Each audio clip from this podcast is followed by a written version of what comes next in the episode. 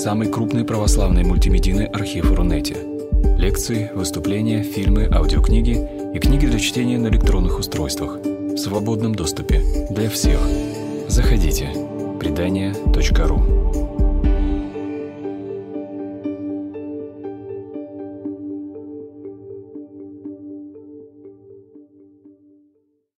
Добрый день. Сегодня на портале предания лекция, которая называется «Пир во время чумы. Болдинская осень и холера 1830 года». Мы будем сегодня говорить о событиях, происходивших почти 200 лет назад – но эти события будут для нас интересны и важны, поскольку мы сегодня переживаем что-то похожее. Сегодня для нас, для всех, самоизоляция, коронавирусная пандемия – это вещи, которые, даже если мы этого не хотим, очень живо к нам относятся, очень живо нас касаются. Но в таких ситуациях важно, мне кажется, помнить о том, что все уже было. На белом свете все уже было когда-то.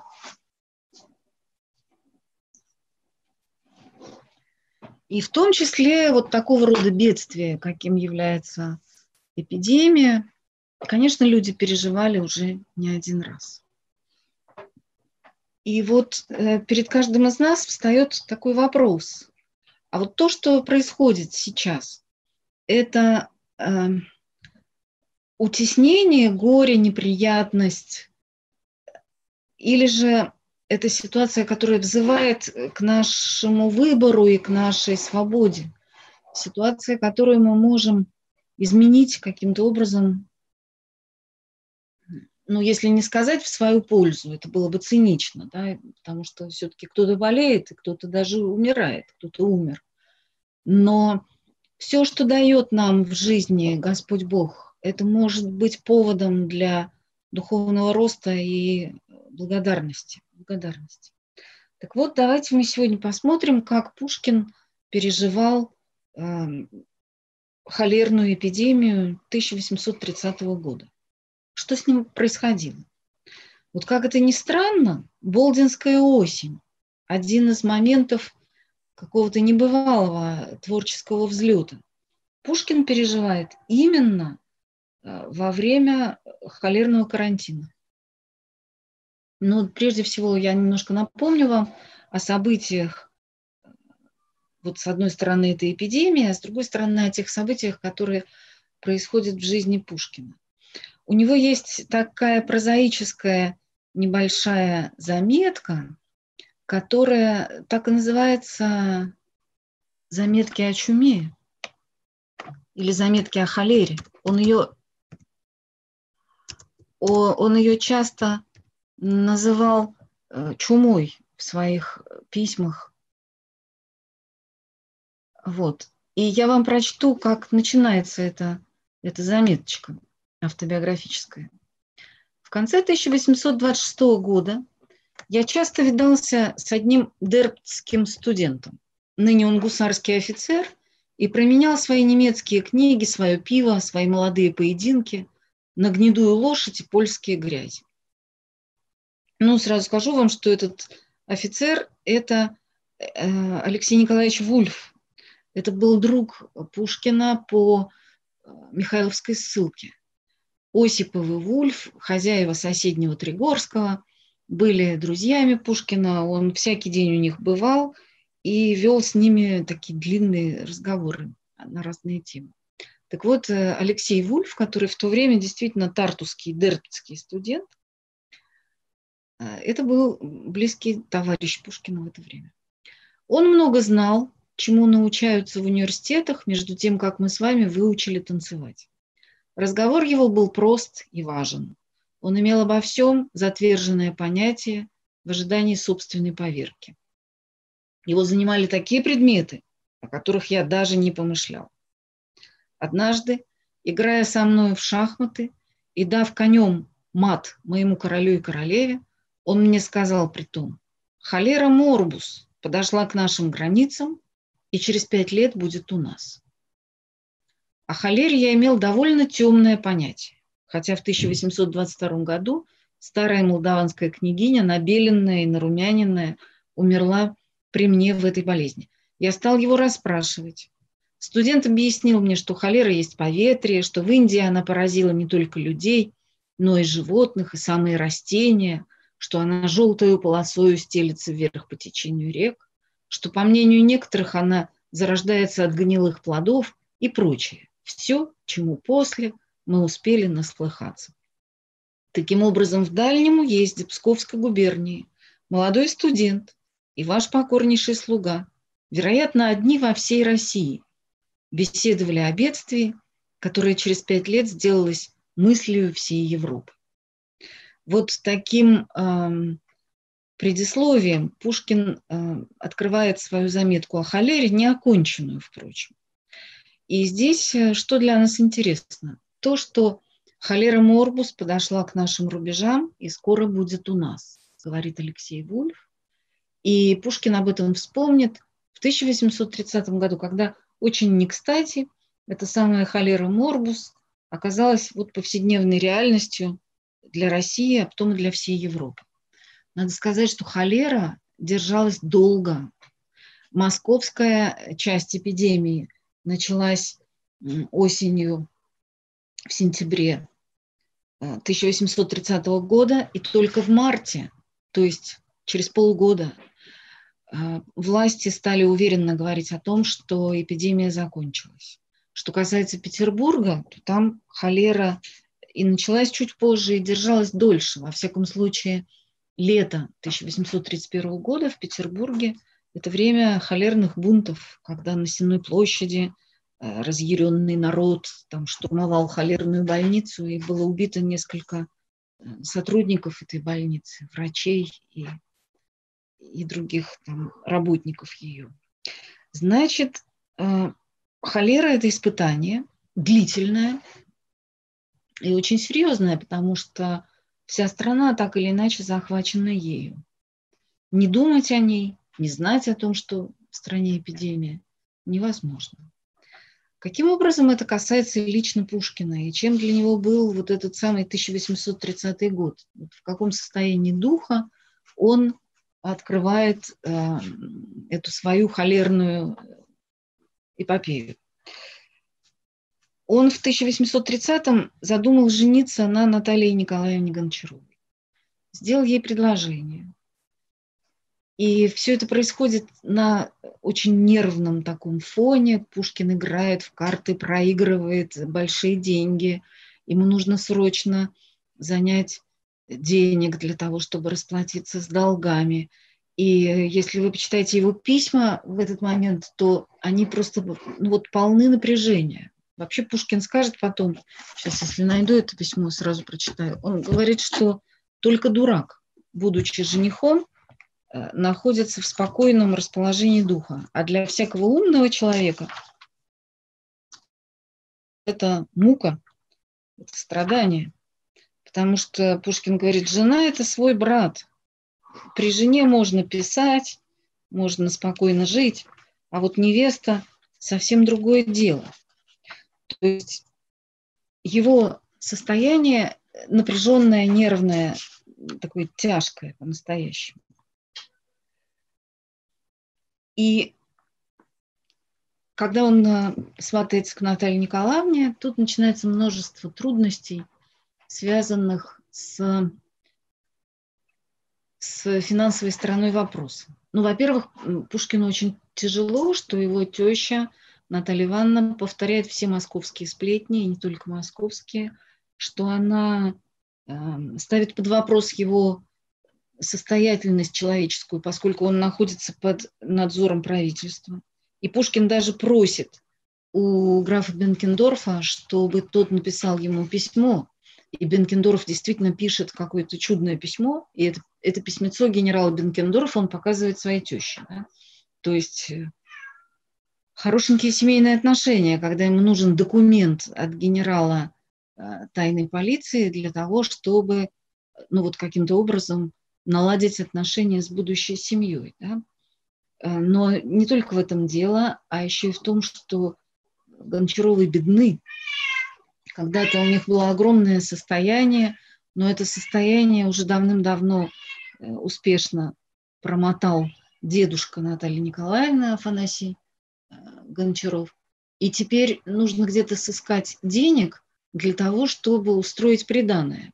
Сразу скажу вам, что в конце концов именно Пушкин сам заплатил за приданное своей невесты, потому что другого способа ускорить свадьбу он не видел. Но вот, э, тем не менее, все время обсуждаются финансовые вопросы, и тут развертывается еще один такой сюжет, ну, с одной стороны, анекдотический, довольно смешной, а с другой стороны, ну, тоже можно представить себе, что Пушкину это сильно действовало на нервы, потому что у Афанасия Николаевича Гончарова появился прекрасный план. А, у них была медная, бронзовая, бронзовая статуя императрицы Екатерины II, которую Афанасий Николаевич предложил переплавить и, и потом эти деньги пустить на приданное. Но расплавить статую императрицы это как-то неудобно. Поэтому Афанасий Николаевич решил, что Пушкин, ну вот он что с царем прямо на, на дружеской ноге, и он сможет получить разрешение на уничтожение этого памятника. И тут начинается какая-то совершенно удивительная история, потому что Пушкин вступает в очень э, сложную переписку по поводу вот, разрешения расплавить эту скульптуру. И, э, и с Натальей Николаевной они называют эту э, Екатерину бабушкой.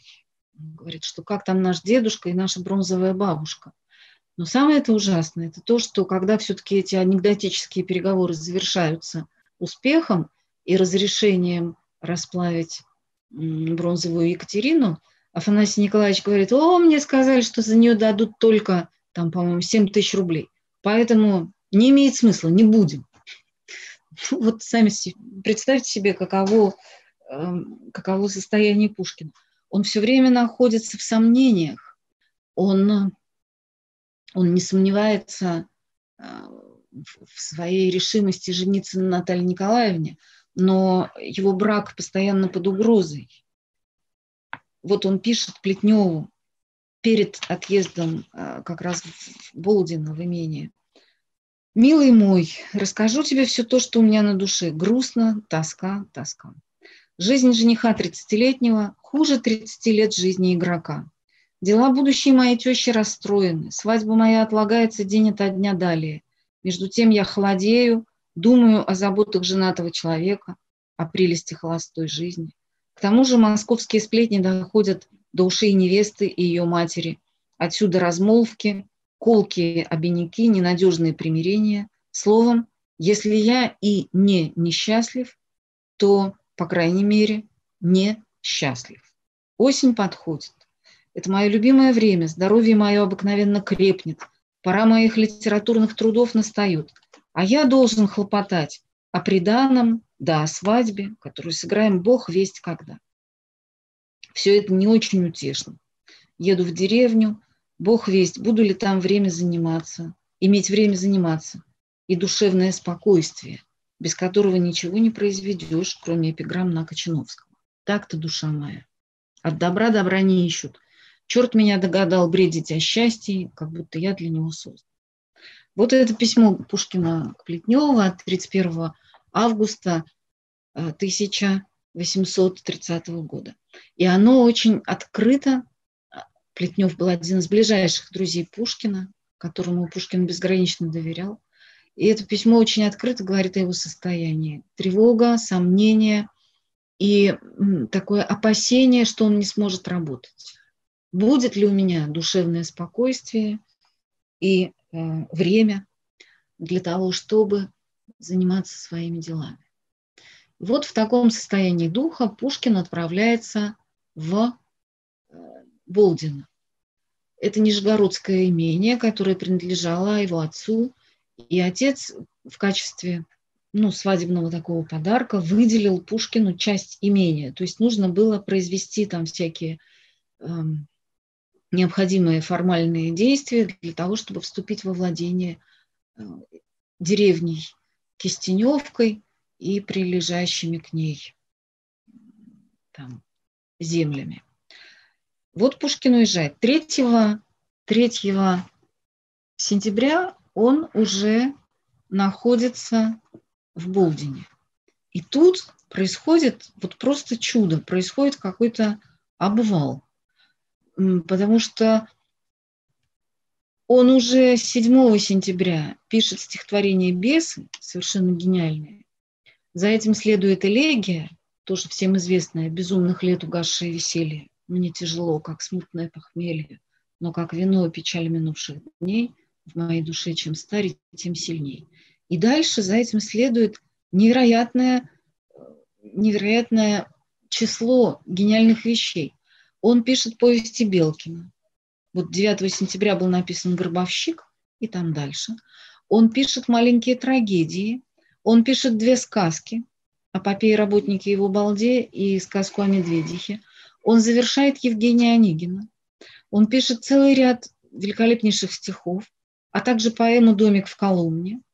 И все, что происходит с ним, можно считать просто чудом, потому что никакие его вопросы внутренние не решились.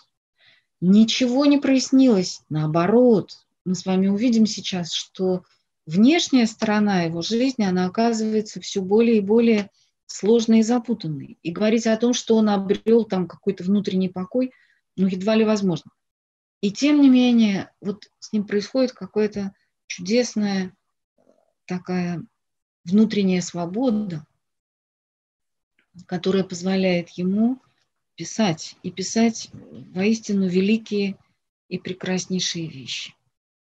Вот впервые упоминание о холере появляется в письме Пушкина к Наталье Николаевне от 9 сентября. Моя дорогая, моя милая Наталья Николаевна, я у ваших ног, чтобы благодарить и просить вас о прощении за беспокойство, которое я вам причинил. Ваше письмо прелестное и вполне меня успокоило. Вот надо сказать, что Пушкин все время находится на таких качелях от э, блаженства к отчаянию. И эти два состояния постоянно сменяют друг друга на протяжении Болдинской осени. Но тем не менее, тем не менее, он имеет возможность писать. Вот мы сейчас поймем, почему это так. Почему он не получил того душевного покоя, который сам же а, называет условием для творчества, и однако же он пишет чудные вещи. А, еще больше я боюсь карантинов, которые начинают устанавливаться здесь. В окрестностях у нас холера морбус, очень миленькая персона и она может удержать меня дней 20 лишних. Сначала он говорит, что задержится дней на 20, но я вам скажу, что в Москве он оказался 5 декабря.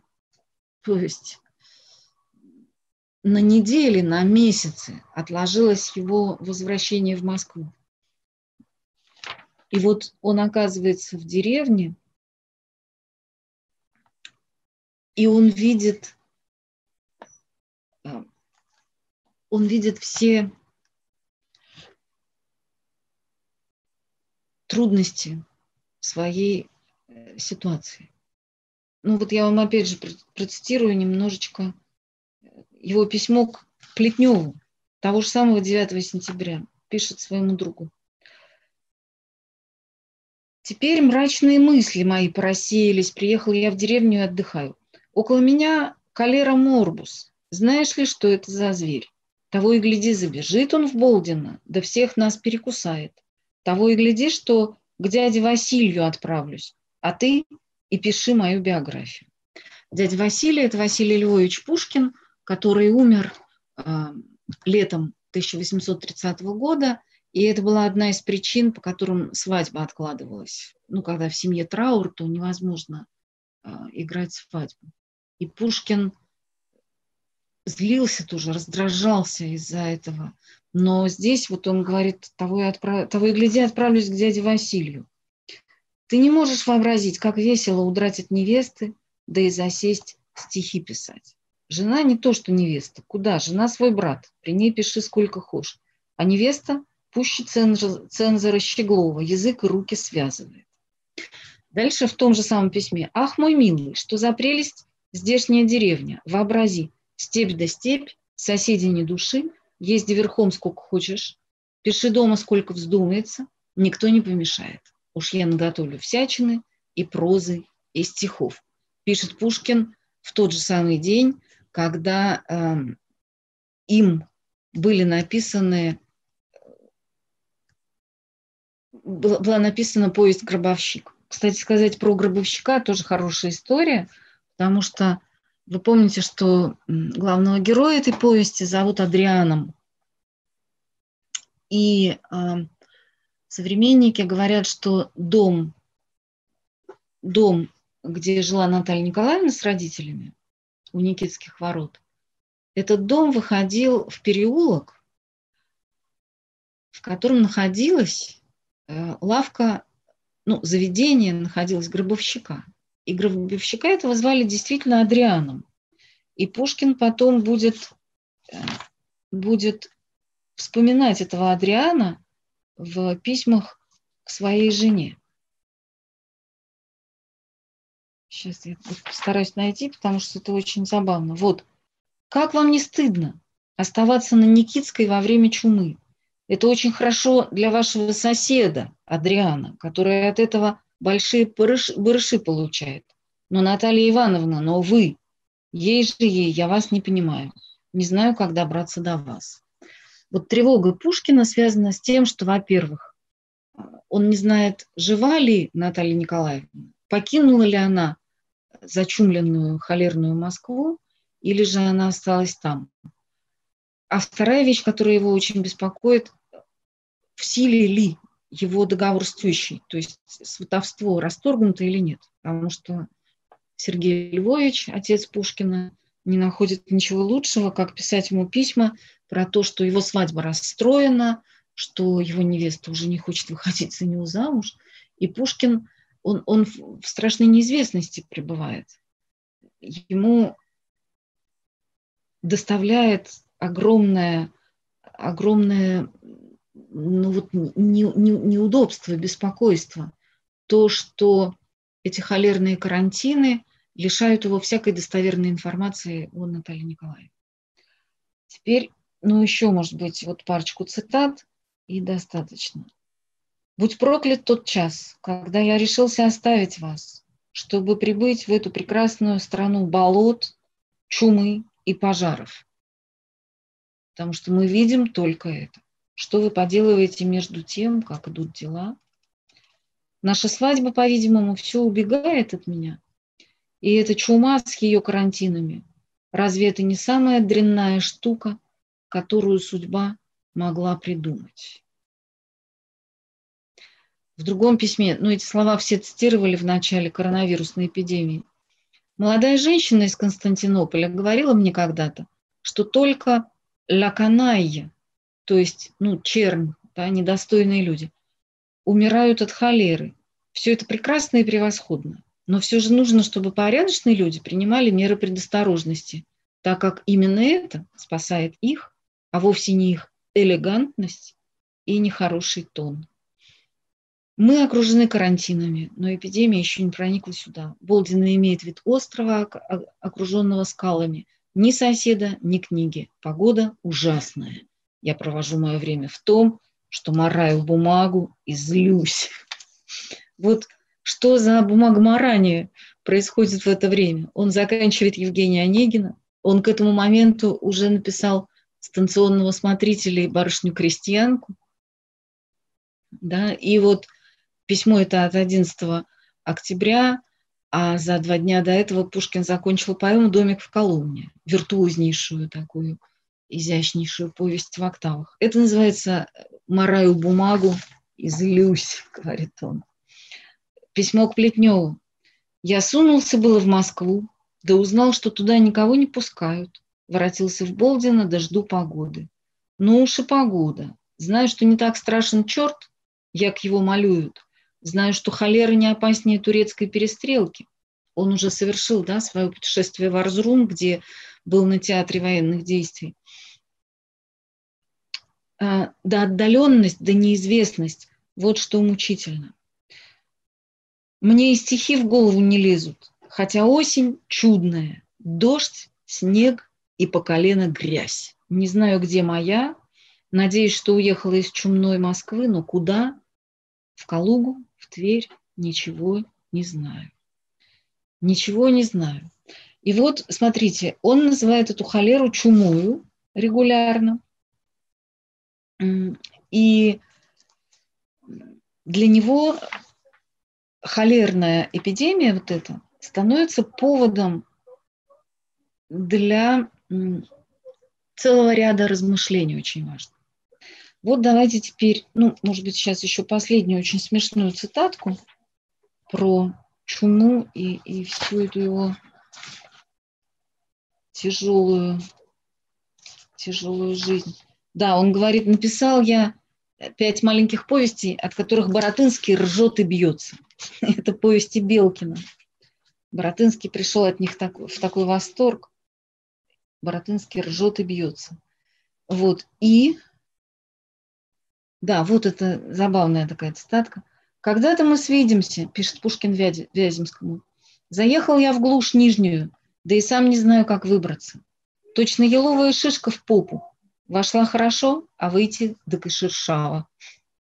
Вот самая последняя уже цитатка, это он говорит, я готов был радоваться чуме.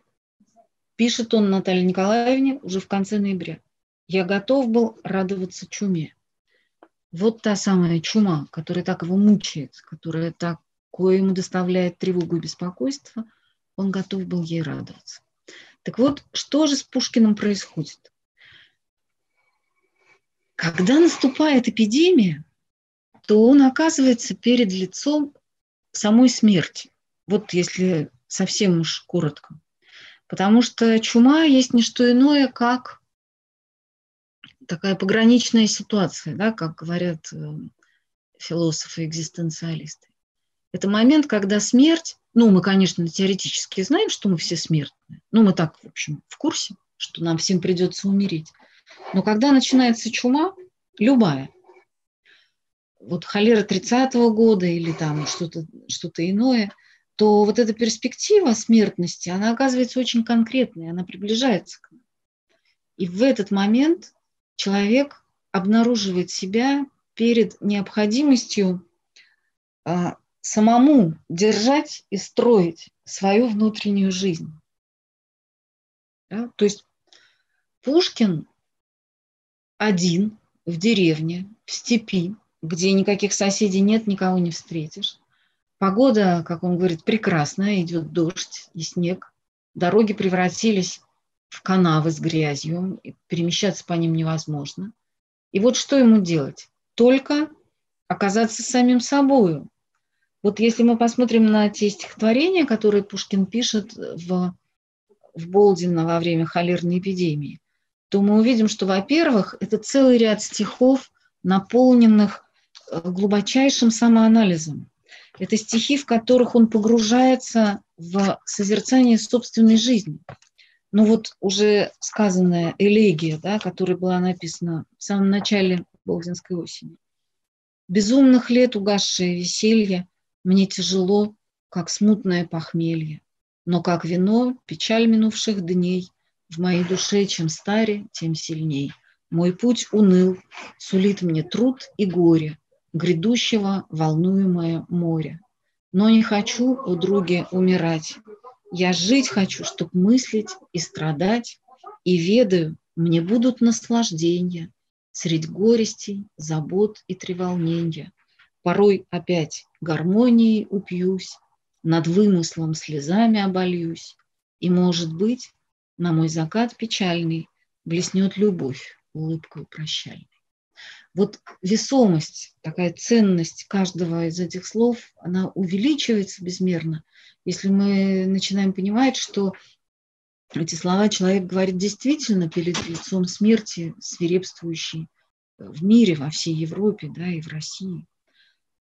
Что делать нам, когда смерть становится не просто теоретической возможностью, а реальной перспективой? Порой опять гармонией упьюсь, над вымыслом слезами обольюсь.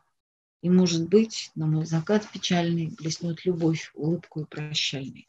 Вот если любовь – это только надежда, потому что в одном письме Наталья Николаевна говорит, что готова выйти за него и без приданого, и все такое прочее, а в другом письме она холодна, и Пушкин сразу погружается в бездну отчаяния.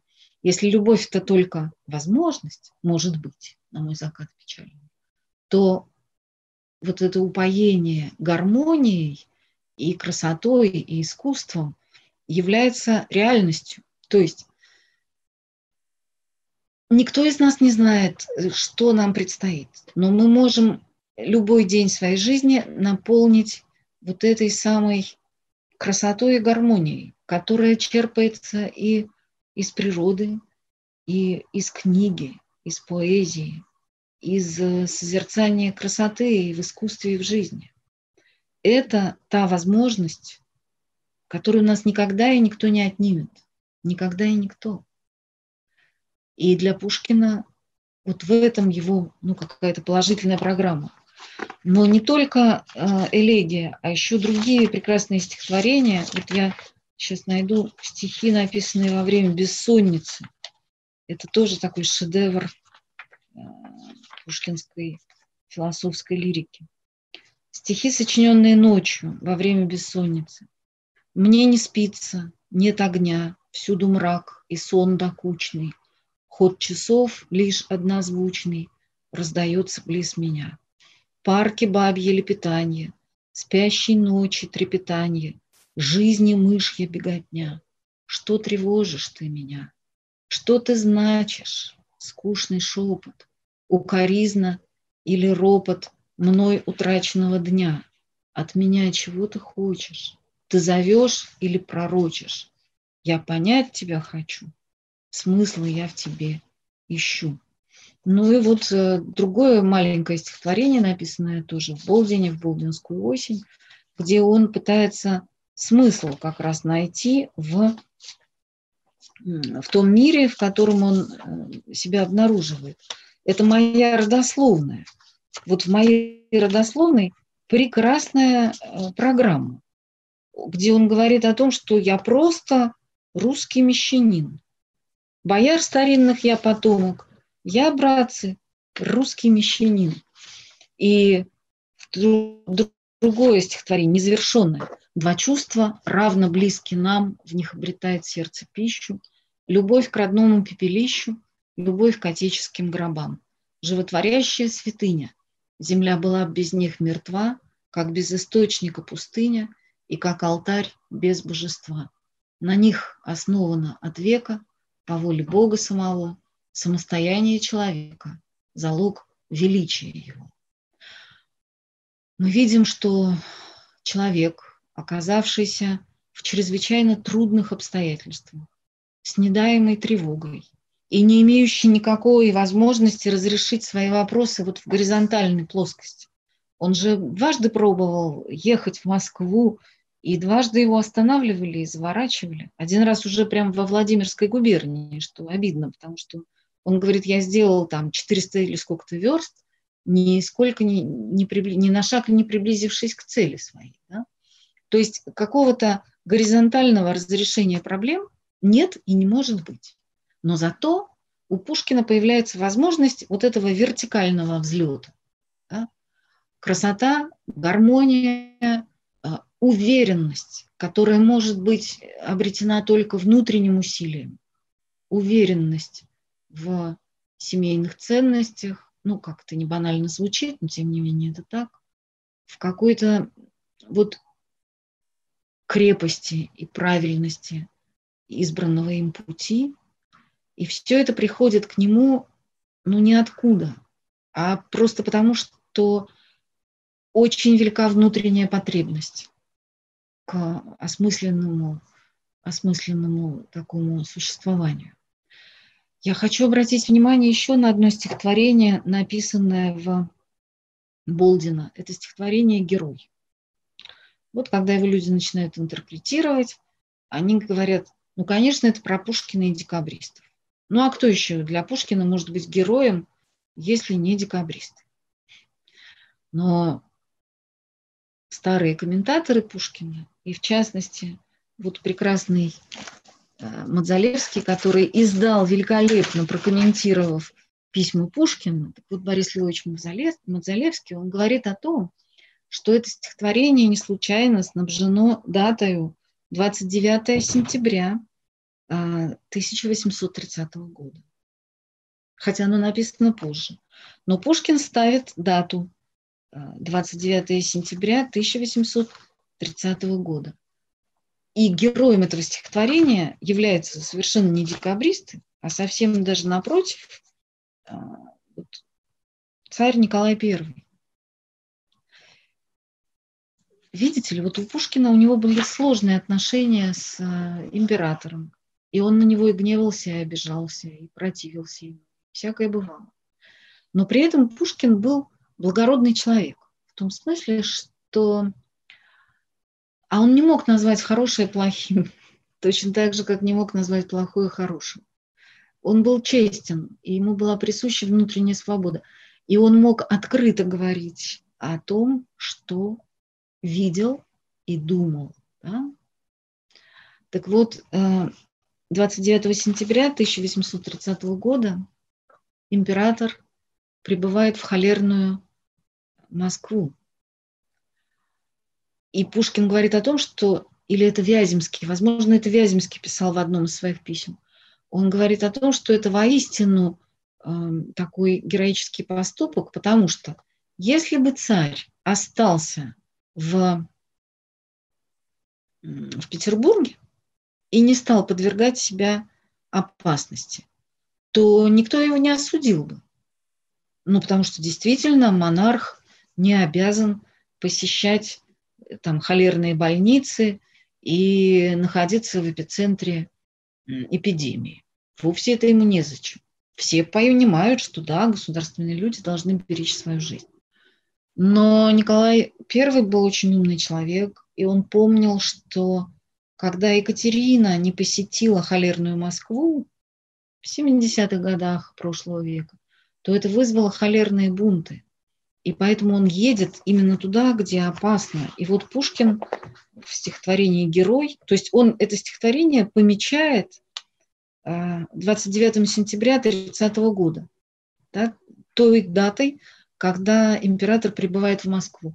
Он там провел 8 дней, он общался с людьми, он сам проверял, как происходит организация противохолерной, противохолерных мер.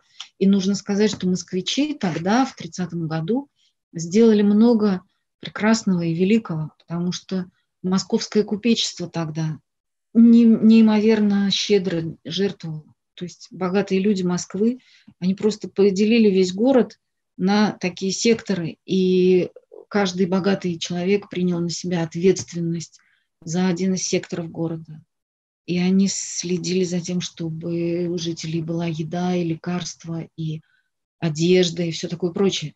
То есть купечество московское проявило себя тогда ну, прекрасно своей щедростью и Э, такой гражданской ответственностью себя прославила, можно сказать.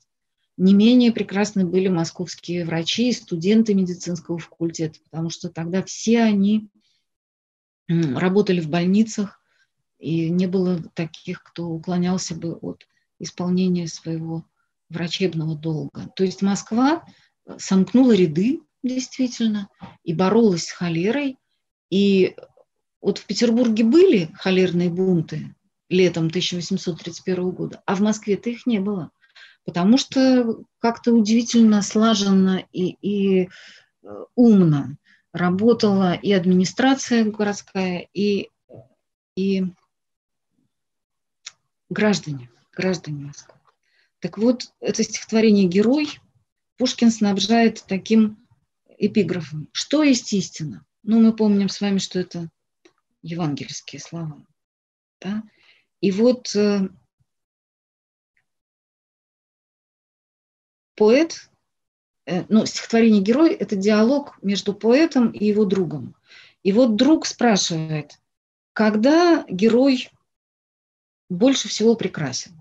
Вот в какой момент он является наиболее героическим, этот герой, да?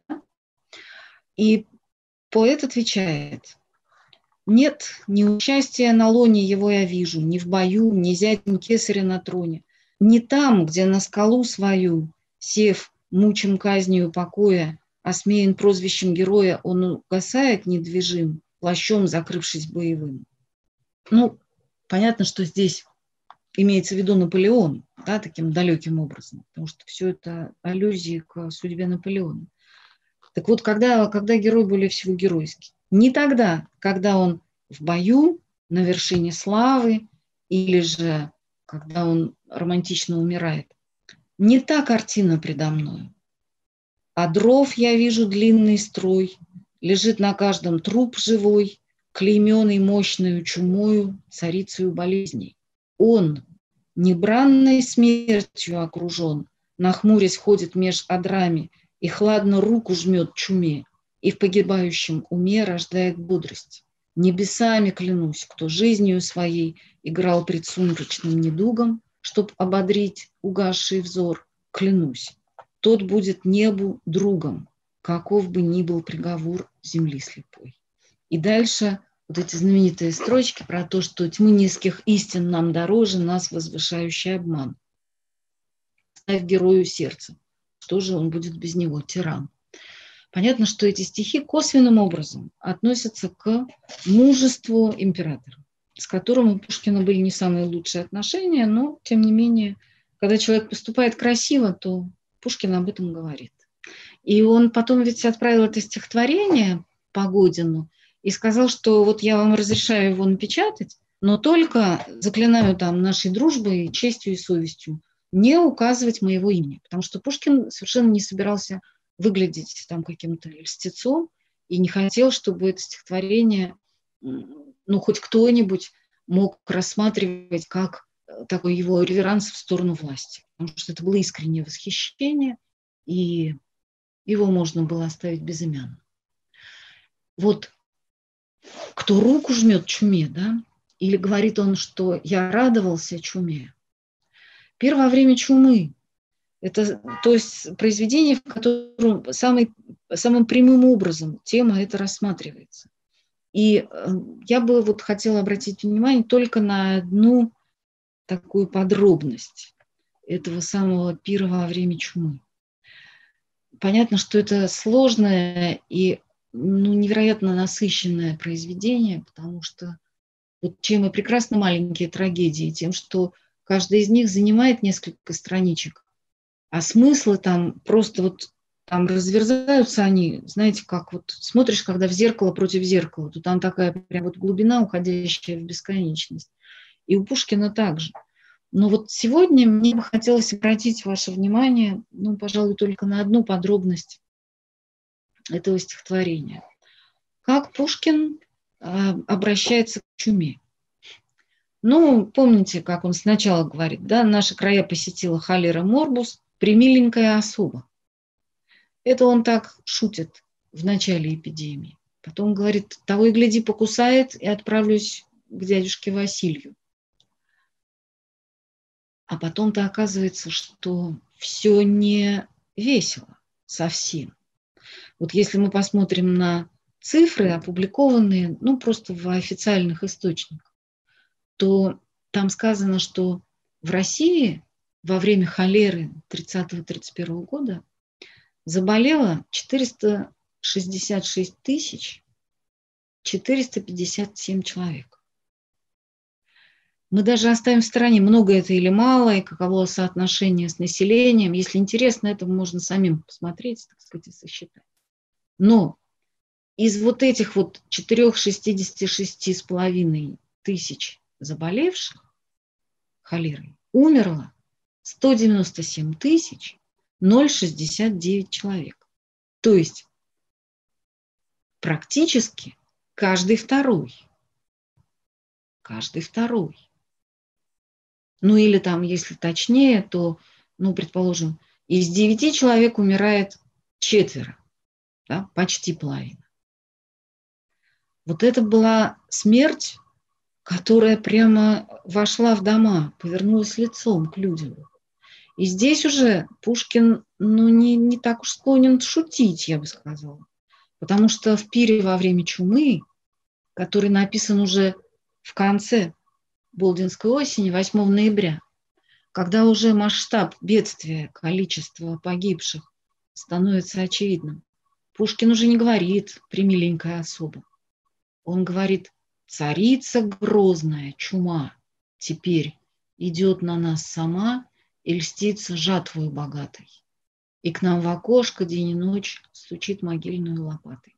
Что делать нам и как помочь?» То есть не до шуток. Царица смерть, царица грозная чума встала со своего трона и двинулась нам навстречу. И каждый из нас может услышать вот этот самый стук в оконце. И к нам в окошко день и ночь стучит могильную лопатой. То есть некоторое уважение и восхищение, вот как-то не странно, как-то неудивительно, уважение и восхищение звучит в этом царица грозная чума. А если мы посмотрим на финал песни председателя, то мы там увидим еще более удивительные слова. Он говорит, «Итак, хвала тебе, чума». Эти слова произносит Вальсингам, потерявший мать и жену. Он говорит, «Итак, хвала тебе, чума». Нас не страшит могила тьма, Нас не смутит твое призвание. Бокалы пенем дружно мы, И девы розы пьем дыхание, Быть может, полная чумы. Вот так же, как Пушкин видит э, героизм и, и красоту в поступке Наполеона, который посетил чумной госпиталь в Яфу, как он видит э, достоинство и красоту и героизм в поведении императора Николая, который посещает холерную Москву. Точно так же он усматривает красоту и вот в этом жесте а, председателя, то есть он сообщает красоту этому жесту, да, это же он все придумал, он написал. И девы розы пьем дыхание, быть может, полная чумы. Протянуть руку зачумленному, поцеловать э, уста, которые, возможно, полны чумы. Я понимаю, что во времена масочно-перчаточного режима это вам ну, может показаться очень странным, но тут как бы я ни к чему не призываю совершенно, да, и не, и не хочу проводить никаких параллелей с тем, что происходит вокруг. Но, тем не менее, вот этот шаг навстречу смерти, которая, возможно, сокрыта в близком человеке. Открытость руки, открытость взора, она почему-то оказывается очень важна и, и драгоценно. То есть для Пушкина это важная вещь, очень. И почему? Что дает ему, собственно говоря, что дает ему мужество говорить «я радовался чуме» и называть ее царицей и говорить о ней с уважением. Без всякой нежности, без э, какого-то очарования смертью. Нет, ведь председатель говорит, как от проказницы зимы, запремся также от чумы, закроем от нее наши дома, не будем впускать смерть за свой стол, под свой кров, но тем не менее признаем ее царственное достоинство. Вот что Пушкину дает возможность взглянуть на смерть каким-то таким странным взглядом, да, полным, а, полным уважения и восхищения. А вот об этом он тоже говорит в песне председателя. И он говорит там, есть упоение в бою и бездны мрачной на краю, и в разъяренном океане, средь грозных волн и бурной тьмы, и в аравийском урагане, и в дуновении чумы. Все, все, что гибелью грозит, для сердца смертного таит неизъяснимое наслаждение. Бессмертие может быть залог, и счастлив тот, кто средь волнения их обретать и ведать мог. Ну и дальше. Итак, хвала тебе, чума. То есть увидеть смерть не как, ну там, не знаю, неприятность или какой-то сбой нашей жизни, а как вторжение судьбы и в конечном счете Божьей воли, между в течение обыденности. И в этот момент перед нами тогда разверзается бездна, потому что именно вот этот ужас последнего порога, когда на нас обрушиваются все стихии, когда мы находимся на волосок от гибели. Вот этот ужас смертного порога, он оказывается залогом бессмертия. Вот когда я читаю эту самую песню председателя, я всегда вспоминаю совсем другую песню.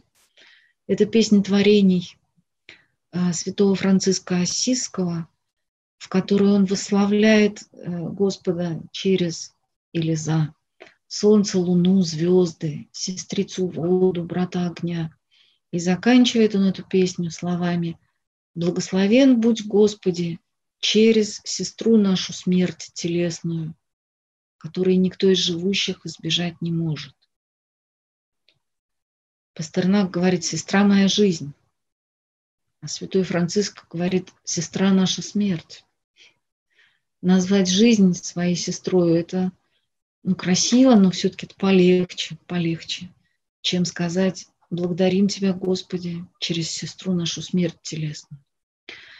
Вот э, заканчивая наш с вами разговор, вот хочу сказать, что я подозреваю, что с Пушкиным произошло именно потому, что он был тревожен, напряжен, очень сильно смущен, отягощен, ну, просто измучен и устал. С ним произошло какое-то такое метафизическое событие э, перехода. Вот поскольку в горизонтальной плоскости вокруг него везде был тупик, ему оставалось только, ну вот как Петрарка говорит, да, он говорит, вздохни, душа. Вот в тот момент, когда э, полное отчаяние обступает нас со всех сторон, иногда, как ни странно, как ни удивительно, у нас бывает вот эта возможность, когда мы говорим, вздохни, душа.